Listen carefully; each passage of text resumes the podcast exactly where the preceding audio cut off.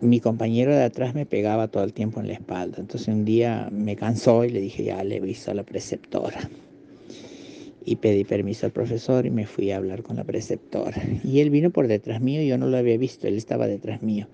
Justo venía hacia mí, hacia el aula, venía la preceptora, desde el lado de afuera del aula.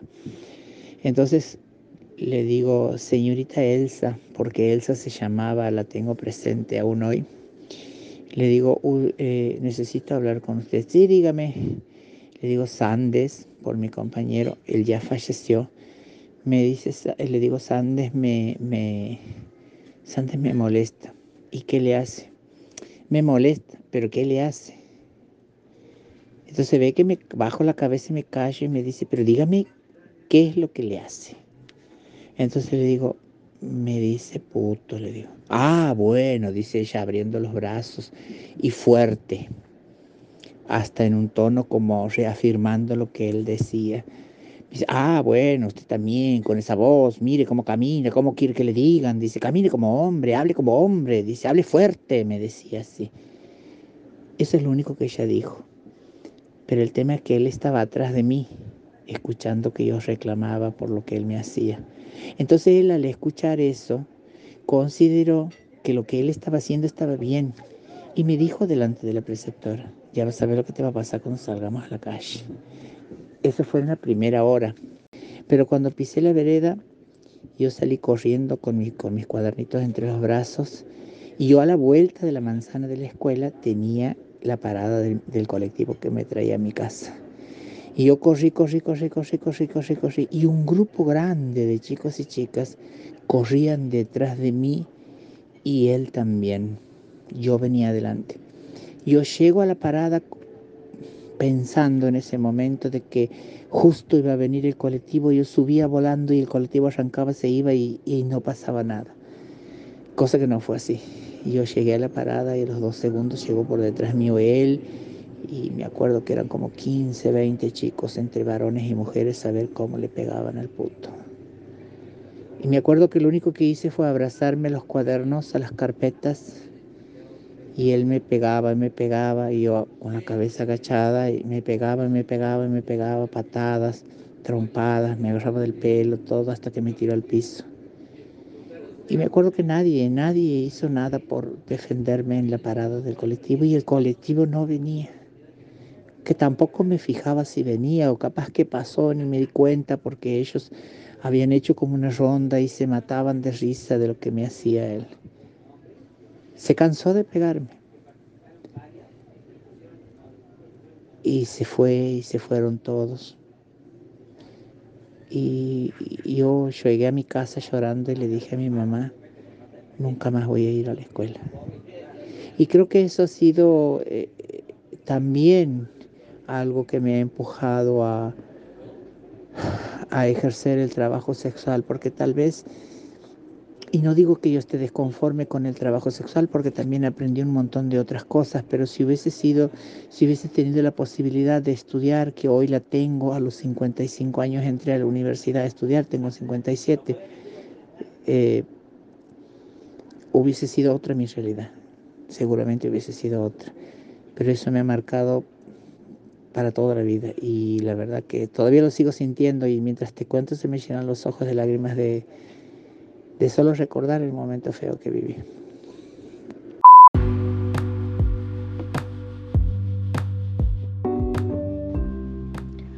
Hoy, 28 de junio de 2019, se realiza en nuestro país la cuarta marcha plurinacional contra los travesticidios y transfemicidios. Bienvenidos a otro programa de Les Callejeres. Hola a todos, somos Paula y Majo en una nueva edición de este programa. Para quienes no nos conocen, desde acá, desde este espacio en Callejeres, buscamos alzar las voces de les silenciades. Queremos contarte en primera persona las crudas vivencias de las minorías en nuestro país. Por la marcha de hoy, esta edición va a basarse en la conquista más grande que tuvo el colectivo trans, en 2012 con la sanción de la Ley de Identidad de Género.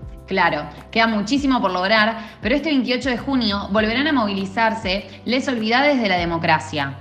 Este es un hecho político, trascendental, que busca visibilizar el incremento de la violencia que existe sobre la comunidad trans y travesti.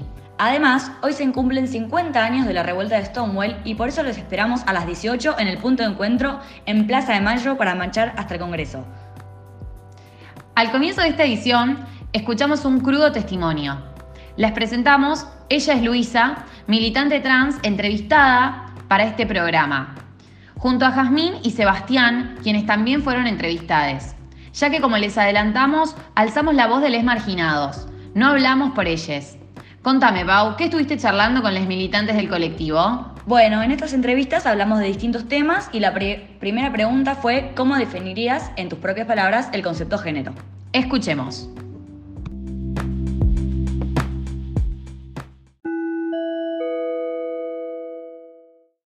Mi definición del género, al igual que el sexo, que es una construcción, ¿sí? Esto es una construcción individual, social, pero es una construcción política.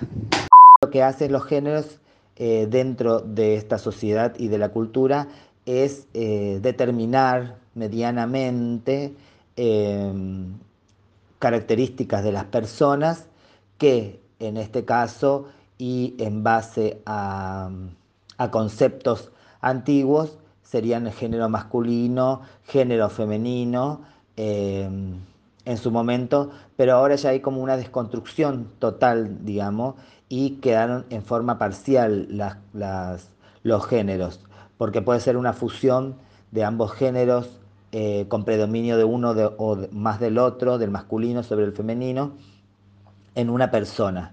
Eh, tiene que ver más con el tema cultural y social.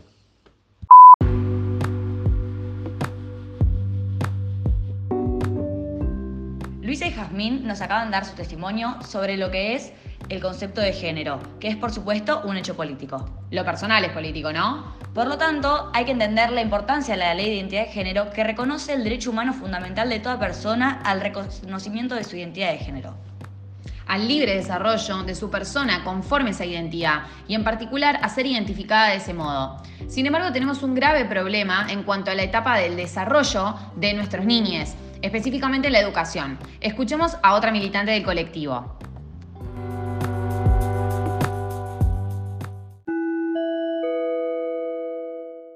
La ley de identidad se defiende en la calle. Respeten a las identidades trabas trans. Que el Ministerio de Educación genere material sobre nuestros cuerpos reales. Que respete toda la diversidad sexual Nuestras niñas y jóvenes necesitan protección y acompañamiento en el desarrollo de sus identidades.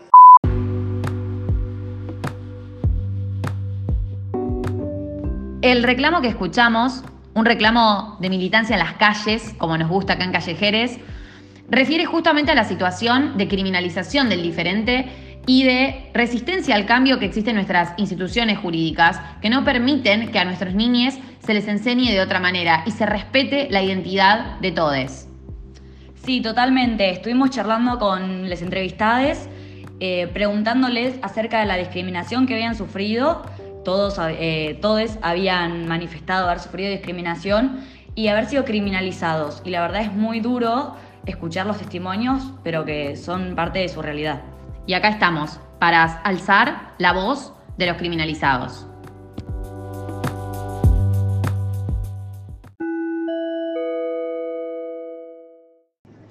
Yo a los siete años me di cuenta que con quien me gustaba jugar era con las nenas, no con los nenes.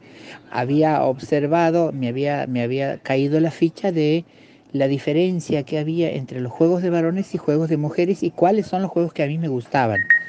A eso yo no tenía, obviamente no tenía ningún, eh, eh, ninguna forma de ponerlos en palabras, es decir, una palabra que signifique eso, simplemente me llamó la atención que me gustaba, que eso me hacía feliz.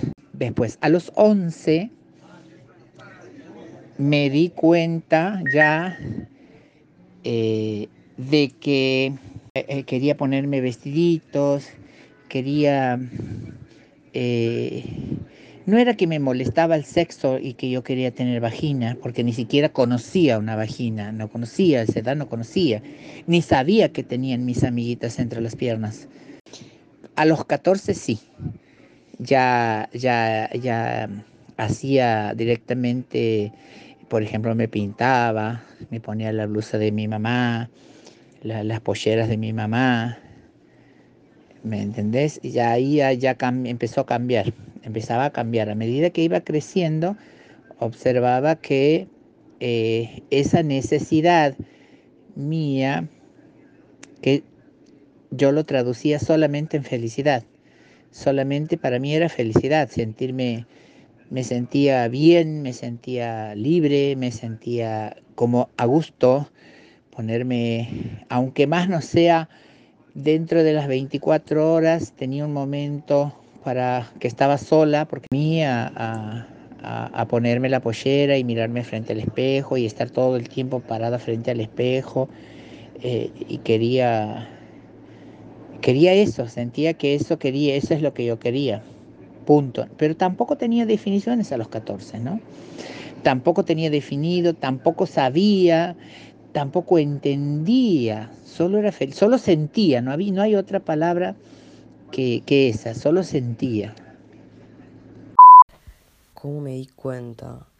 En, a los 12 empecé a estar como no conforme con mi cuerpo, pero nunca, como que nunca vi más allá de eso, tipo nunca vi el tema de ser trans o de que no, o que mi género no estaba bien conmigo eh, porque era menor, entonces era muy chico, no, no me daba cuenta de esas cosas.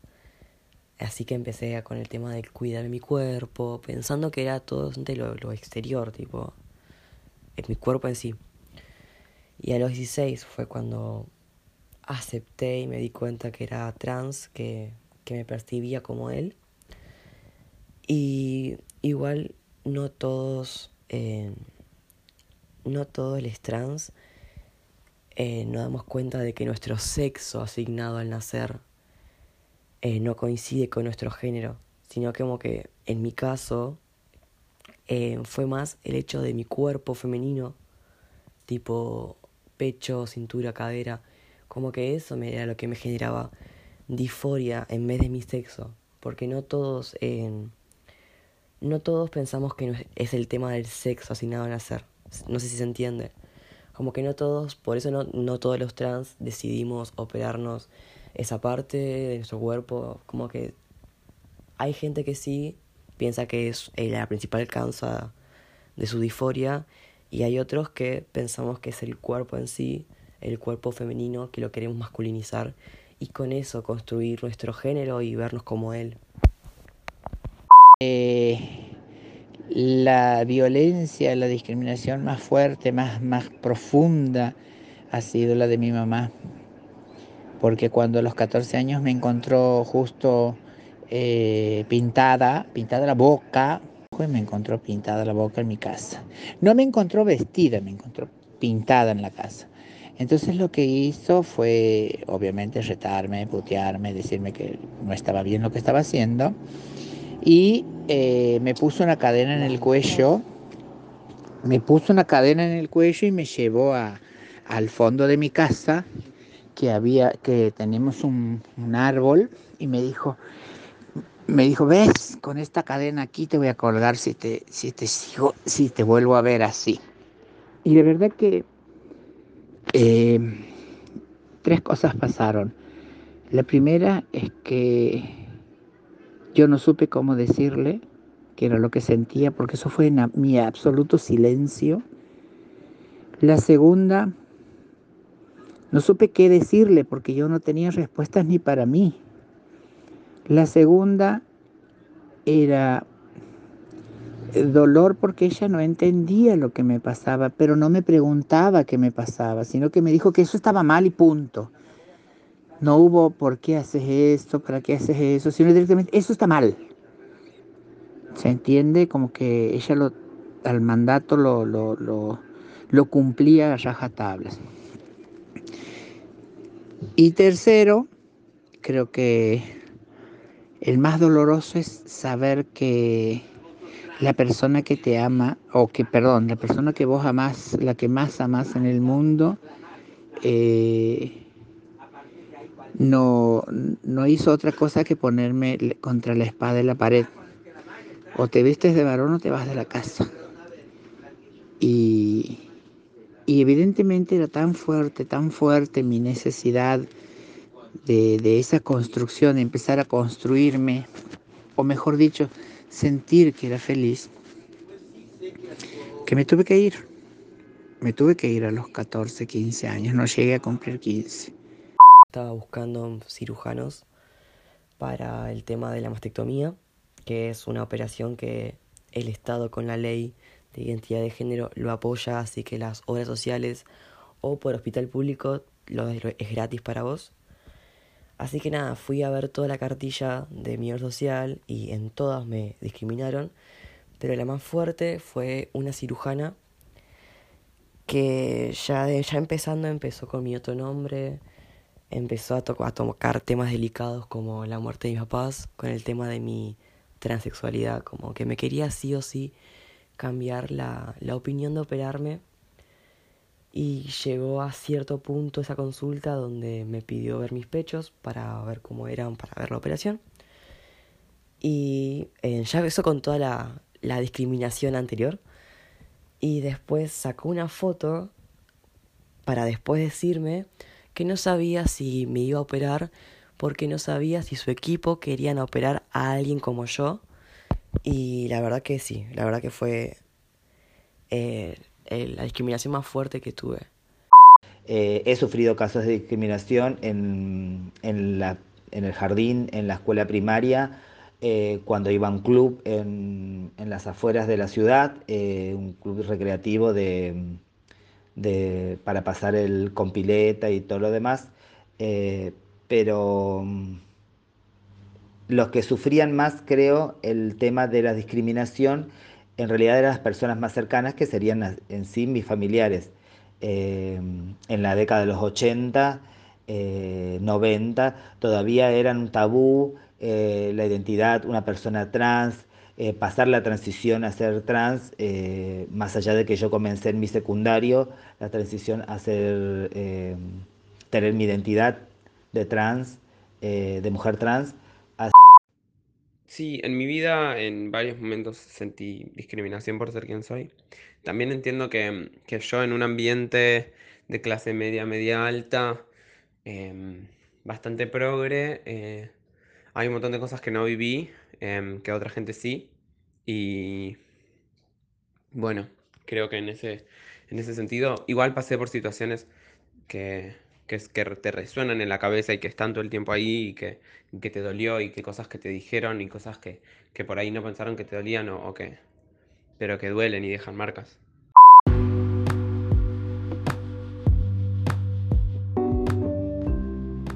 Bueno, no, no tengo palabras para ser sincera con la audiencia. Ya escuché estas entrevistas una y otra vez, pero no dejan de partirme el corazón y el entendimiento en cuanto a qué tan crueles podemos ser y cómo las, las normas generan este control sobre la sociedad eh, que genera tanta criminalización cuando las personas no hacen lo que se espera en el campo social, ¿no? Sí, totalmente. Aparte, como acá cuentan, lo único que querían era ser feliz y es todo, es muy distinto escucharlo en primera persona que lo que uno se puede imaginar. O sea, cuando uno eh, escucha estas entrevistas, se da cuenta de lo que sufren estas personas y lo que son discriminadas y lo que tiene que cambiar. Total. O sea, Y además lo que ponen en, en debate, ¿no? Es el status quo, es esta idea de que o sos hombre o sos mujer. Totalmente. Eh, se rompe el, el- el trans, la persona trans, rompe con el binarismo. Son, de hecho, los más audaces en esta sociedad. Son aquellos que eh, entienden su identidad, como bien contaba Luisa, ¿no? Desde los siete años que le gustaban determinados juegos. Y este es el derecho ¿no? a ser libres, a ser felices y la criminalización que, que genera este sistema es, es un Sí, espanto. sí, para mí es, es claro eso de que lo que jode, lo que molesta es que rompen el viralismo. Es Sí. exactamente eso. Lo que jode es que seamos libres, como siempre, ¿no?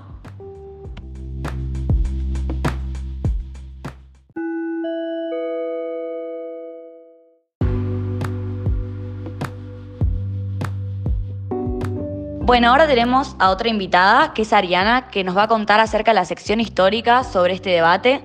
Nos va a contar cosas como qué decían los medios, qué hacían los operadores del derecho, como políticos, jueces, la gente en general, y los movimientos sociales que lo pusieron en agenda. ¿Cuáles fueron estos movimientos? Bueno, Ariana, te escuchamos.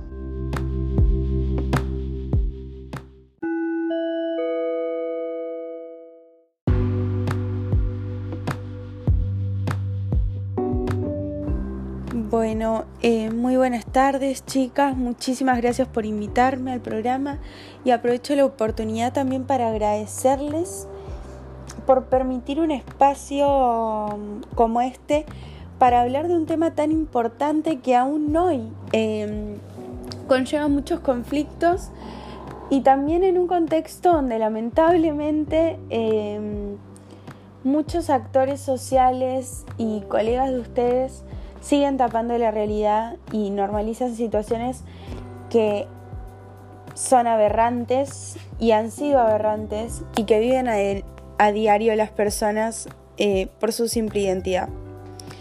Así que bueno, nada, el día de hoy me interesaría contarles un poco algunos datos importantes que he recabado acerca de cómo se fue llegando a la sanción de la ley de identidad de género. Eh, cómo era la situación de urgencia, puedo decir, eh, que llevó a la, a, mm, sanción de esta ley tan importante y estadísticas eh, que aún hoy me dejan muy choqueada acerca de esta situación.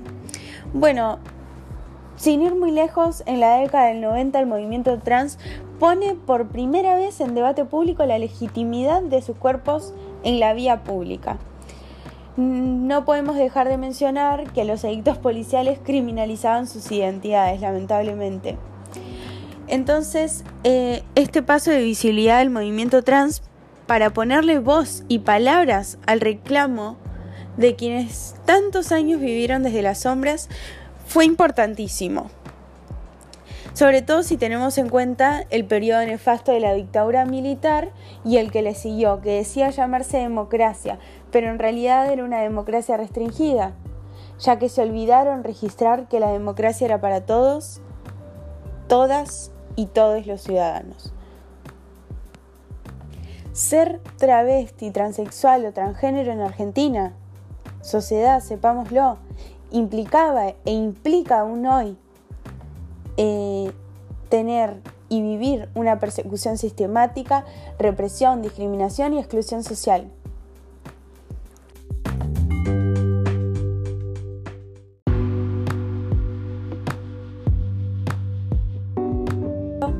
Han habido actores sociales muy importantes también, como Diana Zacayán, que fue reconocida como una de las principales activistas del movimiento de los derechos humanos y de la lucha por el reconocimiento y la inclusión social del colectivo travesti de la Argentina y de Diana Zacayán como figura importante en nuestro país, creó el movimiento antidiscriminatorio de liberación, con especial acento eh, que compromete a las personas lesbianas, gays, bisexuales, travestis, trans e intersex.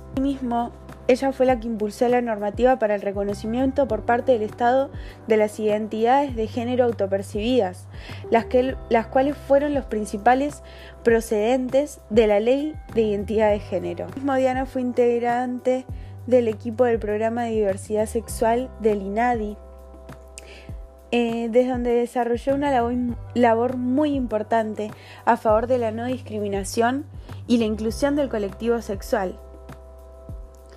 El 2014 fue elegida como secretaria trans alterna del Consejo de ILGA.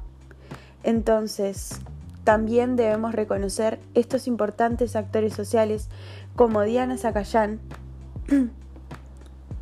que llevaron y promovieron hacia una mayor igualdad y hacia una ley de identidad de género que la sociedad estaba gritando que la necesitábamos.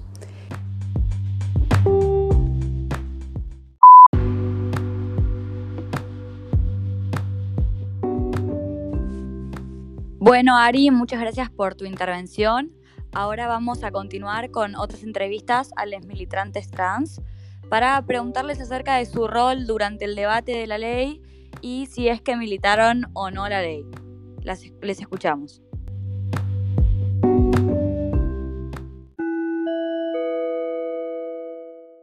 Eh, con respecto a las militancias de la ley, yo eh, soy militante y activista trans desde el año 2008-2009, antes de la ley de matrimonio igualitario, por lo cual yo ya estaba eh, yendo a reuniones, militábamos y nos reuníamos con la Federación LGBT, todas las otras organizaciones en, diferentes lugares, en, ¿cómo era?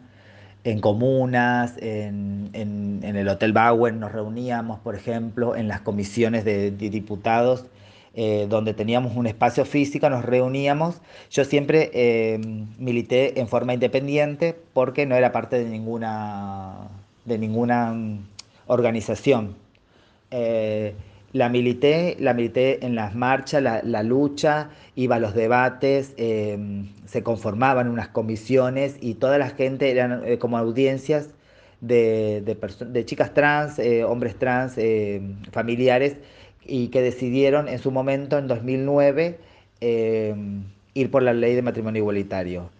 Eh, salió la ley de matrimonio igualitario en 2010 y seguimos luchando y militando por la ley de identidad de género, la 26743, por lo cual yo iba más fuertemente militando y haciendo activismo, sumando em, chicas trans. Eh, percibían en las calles, yo creo que se percibía mucha alegría, em, eh, mucha esperanza en realidad, porque nos reuníamos con algunos senadores, eh, con, con algunos diputados, con algunos dirigentes políticos en ese momento, en el año 2002, finales de 2011, principios de 2012, y, y como ya había salido matrimonio igualitario, eh, creo que estando las organizaciones y las personas trans eh, atrás de, la, de, los senadores o atrás de los asesores y de toda la gente, sensibilizamos mucho el tema de cómo se vivía y cómo se...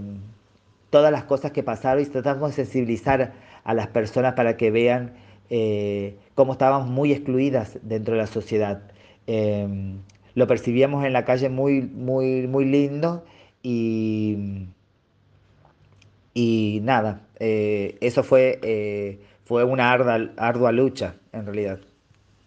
Porque no había gente en el poder, no había nadie en, en, el poder político, en el Estado, en el gobierno, en los años anteriores al 2012 o al 2010, ni después, como ahora que estamos en el 2019, no hay personas en el Estado, en el gobierno, que lleven el Estado, que tengan esas decisiones políticas por cómo piensan o por cómo creen o porque eh, no acompañaban o no tenían eh, las suficientes agallas como para pelearlas.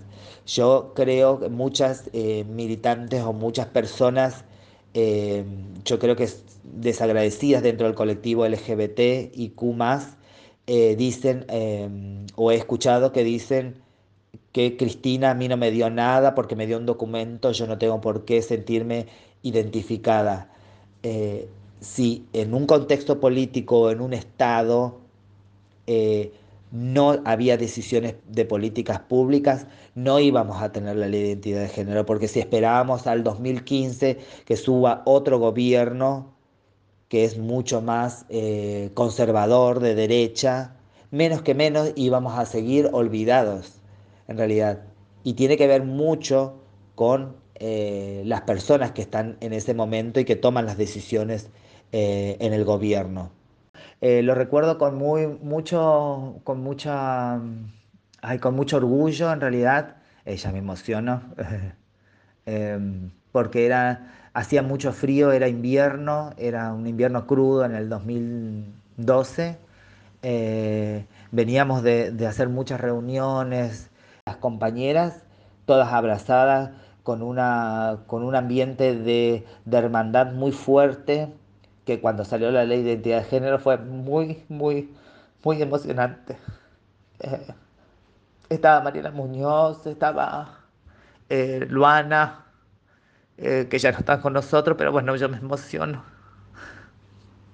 La ley, sí, obviamente, y creo que para mí es un orgullo muy grande el poder haber sido parte de ese proceso, el haber estado en los debates parlamentarios, el haber eh, buscado estrategias para sensibilizar a nuestros representantes provinciales en este caso, porque eh, tenía que sensibilizar a cada uno, buscar las estrategias a cada uno de los eh, diputados nacionales y los senadores, senadoras y senadores nacionales, pero a la vez también había que instalarlo el tema en la sociedad.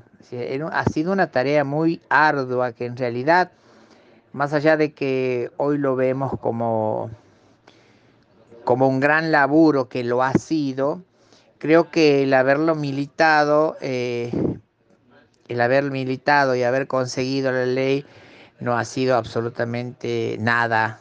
Lo hemos hecho con mucho agrado, con mucho cariño, con mucho amor, con mucho respeto, con mucha responsabilidad porque también el, anteproyecto de la ley de identidad de género nos ha dado, por lo menos en mi caso, en el caso de algunas compañeras que conozco, nos ha dado la posibilidad de incluso hasta mejorar nuestro lenguaje para tratar en espacios donde no estábamos acostumbradas a estar o a andar o, o habituales para nosotras, como por ejemplo a la Cámara de Diputados.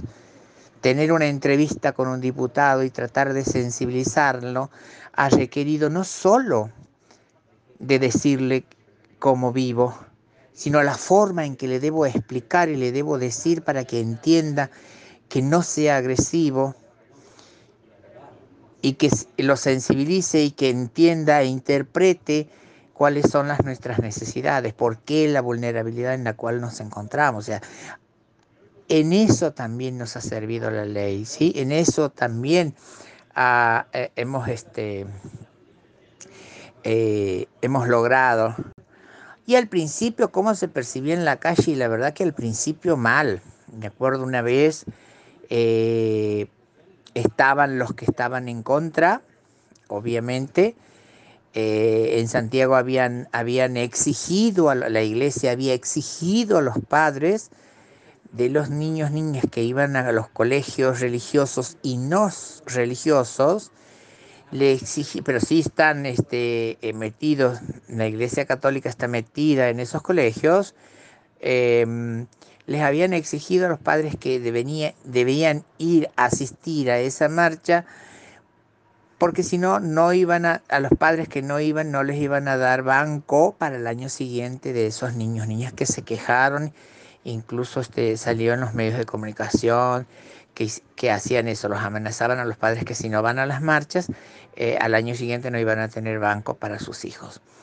Me acuerdo no hubo un partido de que no aprovechara, y está bien que lo aprovechen, políticamente para trabajar, porque fíjate, los radicales generaron espacios de diversidad, los peronistas generaron espacios de diversidad, los partidos de izquierda eh, reforzaron los que ya tenían, aquellos lugares donde ya existía. Es decir, creo que no hubo un partido político específico donde no se, no se trabajara la ley de identidad de género. Creo que ha servido, nos ha servido tanto a nosotras, a nuestra comunidad, como también a ellos, a, a los partidos políticos, a los espacios de militancia, porque han sido absorbidas ahí muchas, muchos compañeros eh, trans que tenían mucho potencial, hay mucho potencial, aún teniendo en cuenta que hasta el día de hoy, incluso en esta última elección, no hay muy pocos candidatos, candidates, pero no en, en figuras principales, ¿no? Van suplentes, van suplentes. Ya es un, ya es un un camino la suplencia, pero hasta ahora sigue siendo así. Todas suplentes, todas suplentes. Creo que eh, eso hay que valorarlo muchísimo, que los partidos políticos hayan hecho, hayan este, hayan hecho este apoyo, hayan, hayan sentido que era necesario apropiarse de la militancia para, para generar la ley me parece sumamente importante.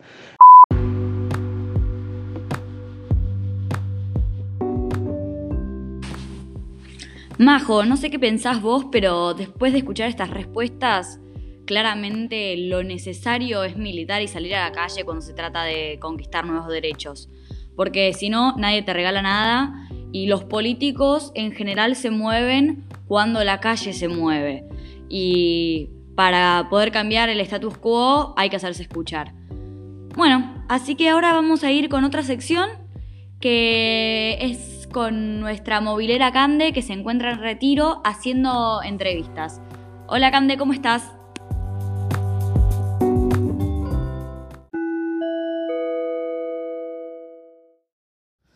Hola Pau y Majo, ¿cómo están? Bueno, un placer encontrarnos una vez más. Eh, la movilera callejera estuvo recorriendo retiro en una tardecita del viernes, donde por cierto mucha gente tenía ganas de llegar a su casa se pueden imaginar eh, la cara de la gente cuando les iba a preguntar sobre la identidad de género un viernes a las 7 de la tarde, pero bueno, eh, mucha gente igual tuvo buena onda y nos contestó. Eh, así que nada, estuvimos preguntando un poco en torno a la inclusión de, de las personas trans, estos ciudadanos imperfectos que, que tanto hemos analizado. La idea era evaluar un poco cómo esta temática impacta en la llamada opinión pública y ver si las personas están interiorizadas en el tema. En sí, el motivo central de las entrevistas fue ver si la norma fue efectiva. Eh, para medir esta efectividad preguntamos si conocían la ley, si habían visto el debate antes de la sanción de la ley y si la apoyaban. Lo que quería aclarar es que si bien esto nos puede brindar un panorama de la visión de la sociedad, este estudio no representa una estadística fiel con datos duros, ya que las entrevistas versaron sobre un número reducido de personas. Aclarado esto, pasemos un poco al resultado de las entrevistas. Eh, en primer lugar, cabe destacar que la, de la, la, mitad de las personas entrevistadas no conocían la ley ni estaban interiorizados sobre la temática de identidad de género. Esto ya nos da por ahí algún dato sobre, sobre la efectividad de la norma, ¿no? Pero bueno, como la idea no es aburrir a la audiencia, les traje los fragmentos que me parecieron más importantes analizar. Bueno, acá estamos en retiro, eh, hablando con la gente sobre la identidad de género. ¿Cómo te llamas? Leandro. Hola, Leandro. Bueno, eh, ¿te enteraste en su momento que salió la ley 26743 de identidad de género? ¿La conoces? Sí. Eh, ¿Viste el debate parlamentario y las discusiones sociales que se generaron en su momento antes de que salga la ley? No, no, tanto como eso no. ¿La apoyás a la ley? Sí. Bien. Eh, ¿Por qué la apoyás? Eh, porque me parece bien que cada uno pueda sentirse identificado y tener su propia elección. Perfecto. Bueno, seguimos acá en la estación del tren Mitre. Estamos con... Débora. Débora. ¿Te enteraste en su momento que salió la ley 26743 de identidad de género? Sí, hace unos años. ¿Viste el debate parlamentario y las discusiones sociales que se generaron en su momento antes de la sanción de la ley? Sí, creo que en el 2010 fue. ¿no? Perfecto. ¿Apoyás la ley? Sí, totalmente. ¿Por qué? Porque estoy de acuerdo con que cada uno haga lo que quiera. Perfecto. Bueno, acá estamos con Martina. Martina. Bien. ¿Te enteraste en su momento que salió la ley 26743 de identidad de género? ¿La conoces? Eh, sí, la escuché nombrar. Bien, ¿viste el debate parlamentario, las discusiones sociales que se generaron en su sí, momento? Sí. ¿Apoyás la ley? Sí. ¿Por qué la apoyás? Porque me parece que es importante que cada uno tenga su propia identidad. Bueno, ahí pasaban las, algunas partes de las entrevistas a algunas personas. Eh, en principio la mayoría contestó que no vio el debate antes de la sanción de la ley. Eh, esto, a mi parecer, implica más una crítica a nuestro sistema democrático, ya que las personas no están interiorizadas en la diaria del Congreso y no se ven interpeladas a participar en las discusiones sociales. Eh, parece que la discusión pasa más por la televisión y los medios hegemónicos y no por el Parlamento, que es donde se expresan los debates y se ve cristalizada día a día la lucha social. Eh, aclarado eso, como dijimos antes, la mitad de los entrevistados no conocía la ley ni estaba interiorizada en la temática. A mi entender, esto visibiliza la poca efectividad que logró la ley de género, teniendo en cuenta que dicha ley buscaba la inclusión de la diversidad y el respeto a quienes se autoperciben de, de distinta manera que su sexo biológico. En este sentido, que la gente no conozca la normativa ni esté interiorizada en la temática, a mi entender, supone un grave problema, ya que la norma buscaba la aceptación y la no discriminación social.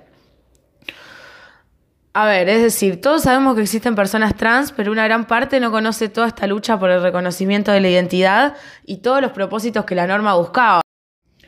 Igualmente, eh, hay que reconocer que la sanción de la norma fue un gran avance para la inclusión y el reconocimiento de estos ciudadanos imperfectos. O sea, siempre es un avance permitir y, dar la posibilidad de que la persona que se cambió el sexo eh, pueda ir y decir, no, yo no soy más Carlos ni soy de sexo masculino, sino que soy Natalia y soy de sexo femenino. O sea, nunca voy a pensar que eso eh, no fue algo positivo. Lo que digo es que por ahí la norma, aparte de esto, buscaba eh, ciertos cambios en, la vida cotidiana de estas personas. Digo, que puedan presentarse en los trabajos, que, haya en los, en los, laburos, en la facultad y en las escuelas personas trans que, puedan incorporarse a la, vida cotidiana de, de la sociedad. Em, volviendo a las entrevistas, muchos manifestaron que no tenían nada en contra, pero uno notaba que no les preocupaba la temática, es decir, no lo tienen como una lucha de agenda.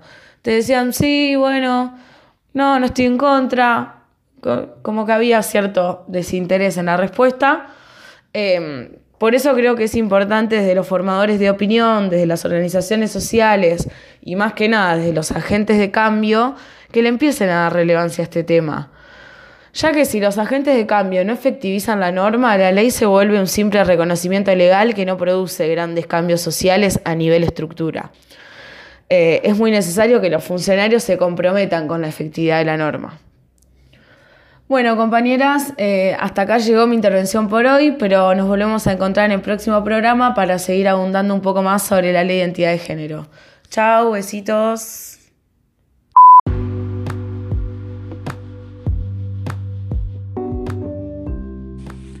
Cande, gracias por esas entrevistas, la verdad son muy enriquecedoras y me interesa mucho lo que planteabas acerca de los agentes de cambio y la relevancia que tienen para que se puedan efectivizar las normas y no sean solo leyes en un papel que son muy lindas y suenan muy lindas, pero que no, no son efectivas. Eh, bueno, y también ahora vamos a pasar a una sección en donde Delfina nos va a contar los detalles de esta ley de identidad de género y bueno, nos va a hacer un detalle sobre el articulado y un poco contarnos de esto. Hola Delfi.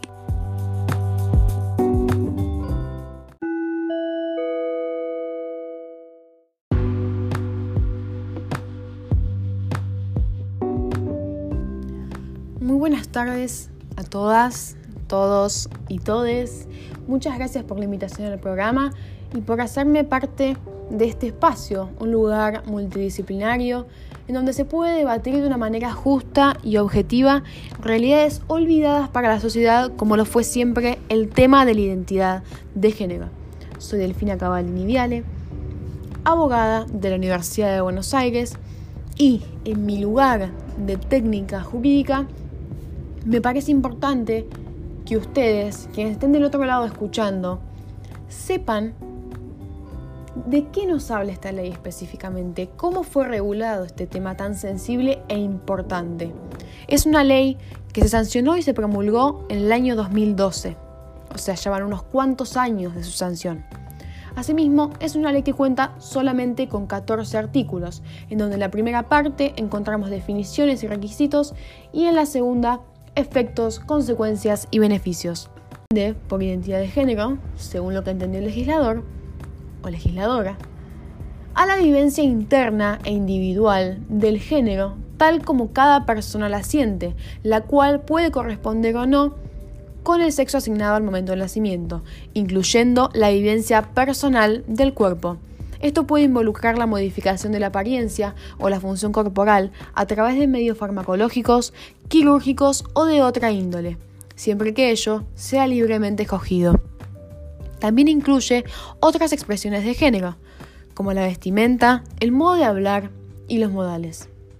a corto plazo, podríamos decir que el efecto más positivo es que esta ley permite que las personas trans puedan ser registradas en sus documentos personales con el nombre, el género y la imagen de elección, además de ordenar que todos los tratamientos médicos de adecuación a la expresión de género sean incluidos en el PMO o también conocido programa médico obligatorio, lo que garantiza entonces una cobertura de las prácticas en todo el sistema de salud, sea por la parte pública o por la privada.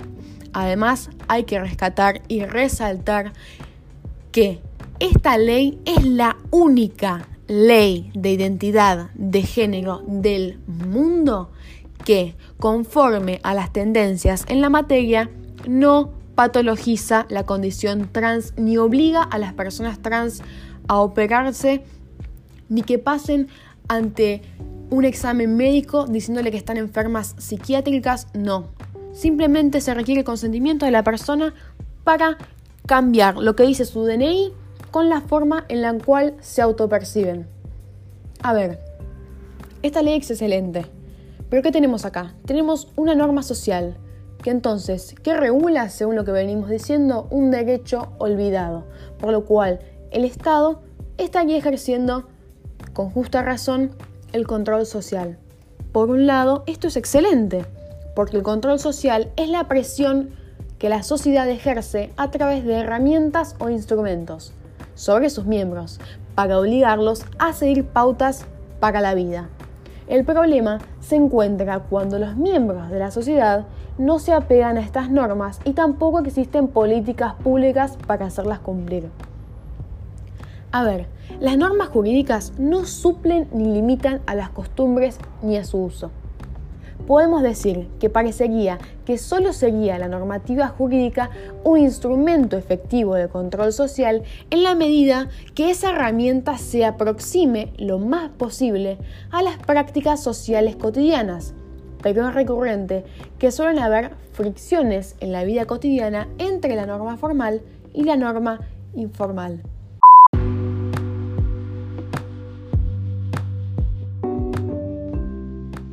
Bueno, llegamos a los últimos minutos del programa.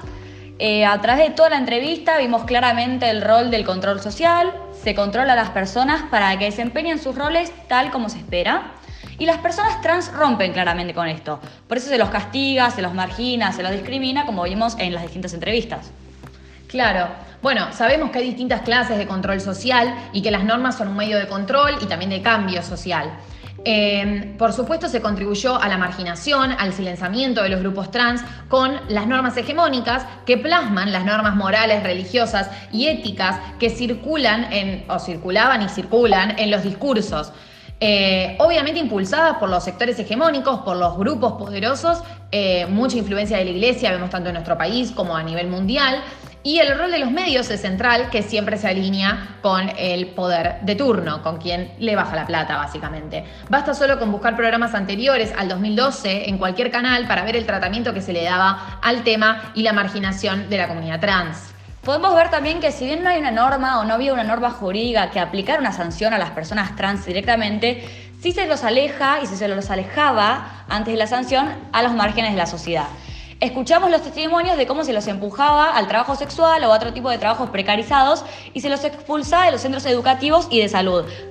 Si bien obviamente estas exclusiones persisten, ya, no, ya hay una ley que al menos repudia estas cuestiones y que les otorga derechos. Un claro ejemplo de cómo la estructura social puede ejercer poder de dominación de forma pasiva con el objetivo de disciplinar y corregir las supuestas desviaciones es justamente este tratamiento. Antes los trans se acercaban a un centro de salud en donde les decían que esta condición era patológica. Es como si la estructura social eh, y la gente que la compone, los actores, te estuvieran diciendo, ¿quieres ser trans? Bárbaro. Entonces vacate no tener salud, no tener educación, no tener acceso a un trabajo digno.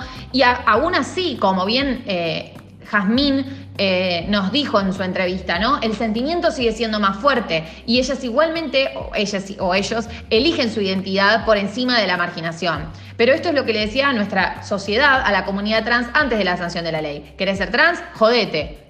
Sí, totalmente. Y yo creo que la ley de identidad de género como que vino a transformar eso, dar la posibilidad de que cada uno se pueda autopercibir, es crucial para comenzar un proceso de cambio. Y seguramente a la ley de identidad de género no sea suficiente, necesiten otras cosas, pero sin duda es un quiebre, un antes y un después en la forma en que la describimos y pensamos el género. Esta ley para mí invita a desconstruirnos a todos, salir de este binarismo y de que el mundo ya no se divide en masculino y femenino, sino que hay otras identidades y que por muchos años estas identidades estuvieron silenciadas y por fin tienen una voz. Claro, Pau, tenés razón. Además tenemos que tener en cuenta que es recién a fines de la década de 1960 que el mundo comienza con esta transformación y se permite que ingresen los nuevos movimientos sociales eh, y se escuche un poco más su voz. Eh, este programa Callejeres es un claro reflejo ¿no? de lo que intentamos hacer. Nuestro objetivo es justamente alzar la voz de estos grupos. Eh, y los cambios sociales, obviamente que requieren tiempo. Eh, bueno, en este episodio analizamos los momentos anteriores a la ley, el momento en el que se sanciona, qué contempla esta ley y un poco, bueno, con la fecha de hoy, ¿no? Para conmemorarla. Pero continuaremos en un próximo podcast debatiendo, si es que no se aburrieron ya, eh, sobre qué pasó desde el 2012 hasta la actualidad. ¿Fue la norma efectiva para la transformación social? ¿Qué falta y qué queda por hacer? Bueno, los esperamos. Muchas gracias.